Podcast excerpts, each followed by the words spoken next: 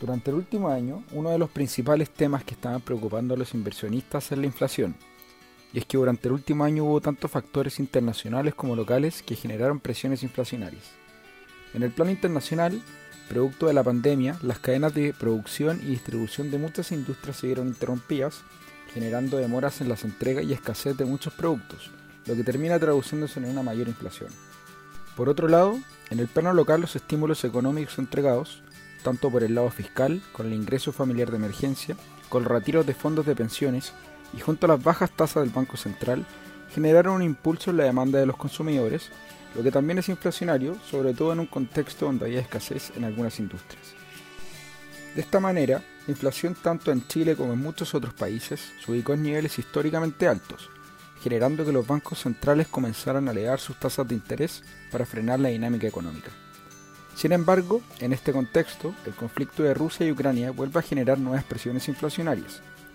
Esto porque tanto Rusia como Ucrania cumplen un rol fundamental en las exportaciones mundiales de muchas materias primas, como por ejemplo el maíz y el trigo, por el lado de los cereales, como el petróleo y el gas, por el lado de los commodities que se utilizan para generar energía, y también en algunos metales como el platino y el paladio.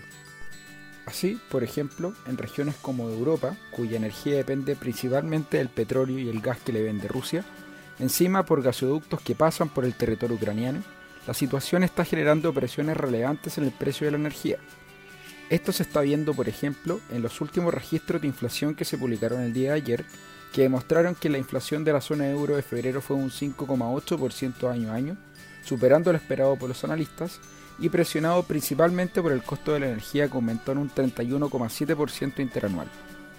Si bien en Chile no tenemos ese mismo grado de dependencia de las exportaciones rusas, sí tenemos una economía que necesita importar commodities como el petróleo y el maíz, entre otras muchas otras cosas. Si consideramos que el precio del petróleo alcanzó niveles que no se veían desde 2013, el gas natural en algunas regiones alcanzó sus máximos históricos y el del trigo alcanzó su pic en 14 años, es probable que eso tenga un impacto adicional en la inflación de nuestro país.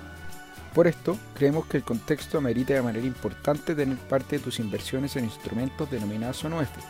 Si quieres conocer qué producto estamos recomendando, visita nuestra página web viceinversiones.cl o contacta directamente a tu ejecutivo de inversión.